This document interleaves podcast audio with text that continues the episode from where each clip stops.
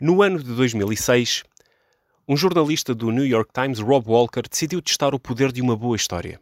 Entrou no computador e fez uma compra num site online onde comprou cerca de 200 produtos de baixíssimo valor, com um total de 170 euros.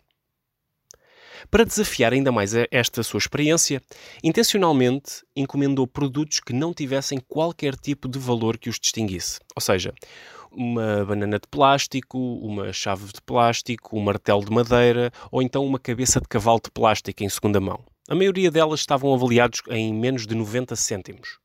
Depois disso, contactou 200 escritores profissionais e convidou-os a fazerem parte desta sua pesquisa. Para isso, cada um deles estaria de escrever uma história sobre cada um dos objetos da sua lista de compras. Todos disseram que sim.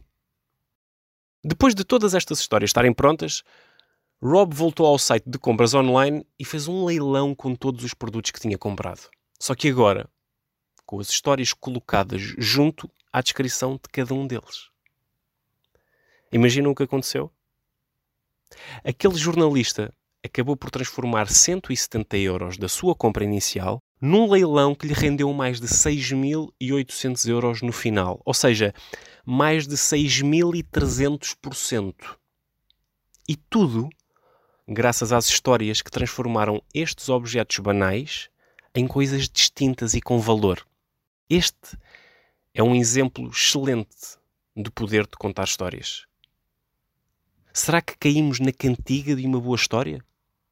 A resposta é simples. As histórias bem contadas mexem com as nossas emoções. Quando as sentimos, tornamos-nos menos objetivos e perdemos algum sentido crítico.